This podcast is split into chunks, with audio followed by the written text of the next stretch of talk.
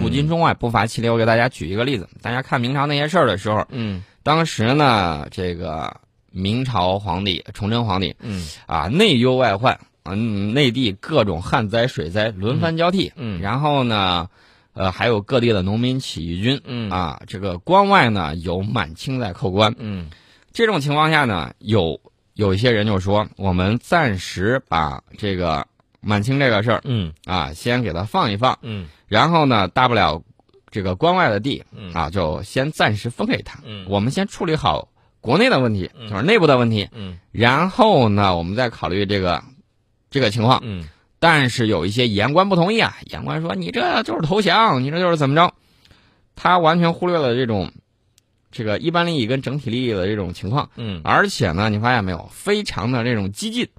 结果呢，后来的结局大家都明白了啊，同时应付两个方向，完全应付不过来。嗯啊，我们讲的是历史啊，嗯。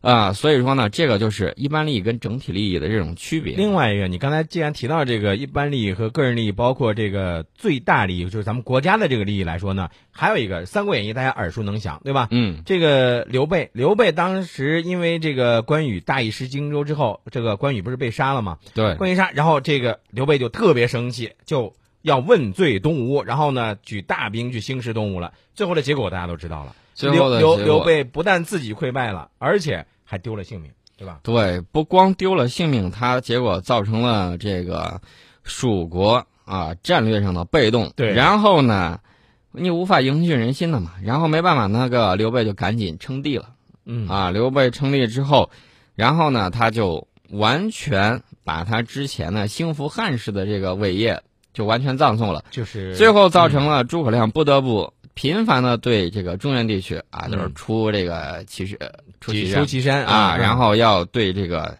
进行动武也好，他这个他无奈之举，没办法了。嗯。然后呢，我们看到了，因为他一时忍不住愤怒啊，导致了全盘皆输，嗯。蜀国是最早灭亡的。嗯。那么我们也知道，历史上很多这样的这种教训，包括《孙子兵法》讲了“主不可因怒而兴兵”嗯。啊，人怒可以复喜，人死不能复生。嗯国家灭亡了，你就很难再把它给搞定了。嗯啊，这个事情要提醒大家，千万不要看见这种网络的这种啊，它这个断章取义这种标题党写出来什么东西，大家就说哎呀不行了。大家再想一想事实，我们在控制的地方是就是我国领土范围之内的，嗯我们控制的力是不是越来越强了嗯？之前曾经有某东南亚的一个国家嗯在那儿叫嚣。啊，他在黄岩岛附近这么折腾，那么闹腾，现在呢？现在他还能到黄岩岛附近吗？完全到不了了。对然后呢，我告诉大家，我们在建这个岛礁，刚才呢你说了，说这个范长龙说，嗯我们是为了和平的目的，我们上头有大量的这种灯塔呀什么之类的，提供服务啊，对公公共服务啊，没错。但但是大家要知道，我们这些机场啊什么之类的，我们之前曾经给大家解解读过，嗯。大家看地图，我们曾经也给大家发过，一个等腰三角形，最南端那个地方嗯。又形成一个正立的等腰三角形，嗯。那么成为犄角之势。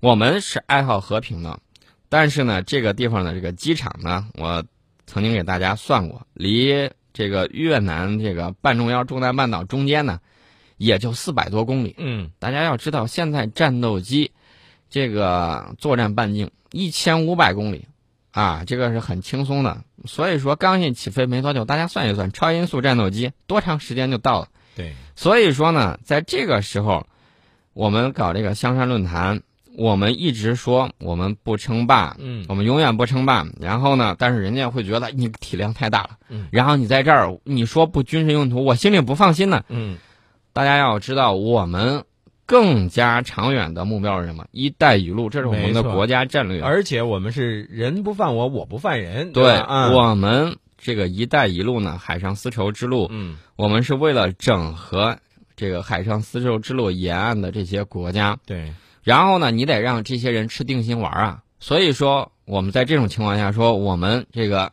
不绝不轻易动用武力。嗯那意思就是我们还是愿意谈，但是呢，我们刚才摆事实讲到了，已经给大家说了很多嗯，了。对，然后呢，大家看，尤其是九月三号阅兵的时候，大家看到武器，提振精神不提振、嗯啊？大家都觉得扬眉吐气啊，我们有这样的东西。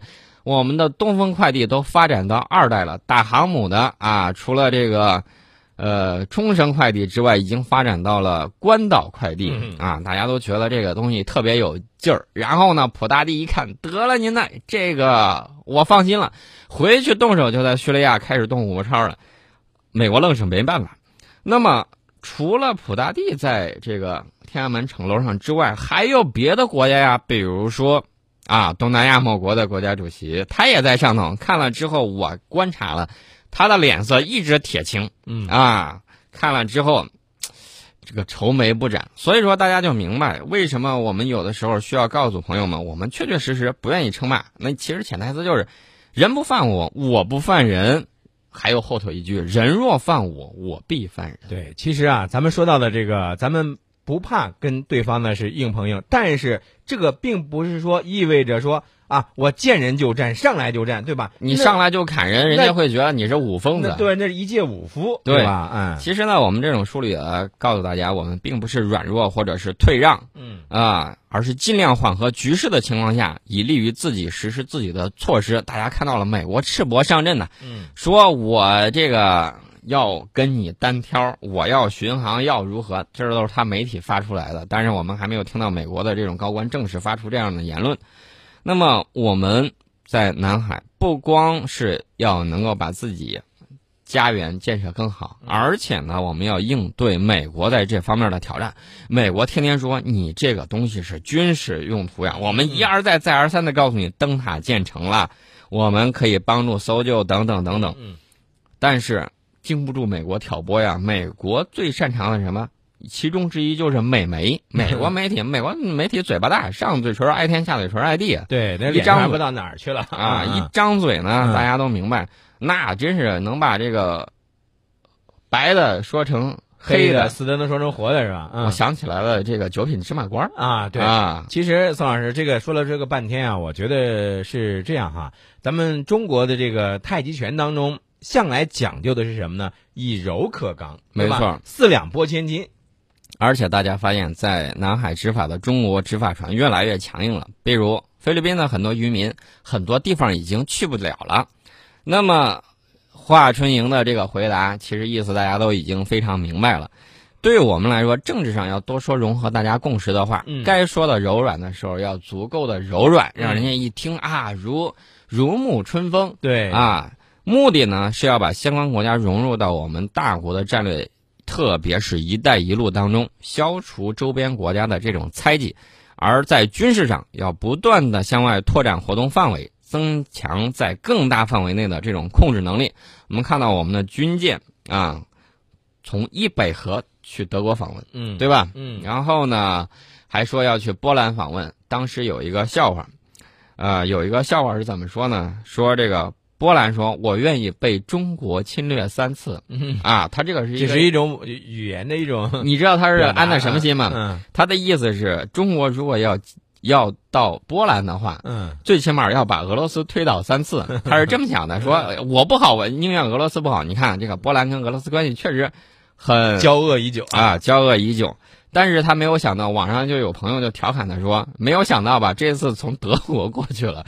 所以说呢，这种调侃呢，都是有它的这种历史背景在里头的。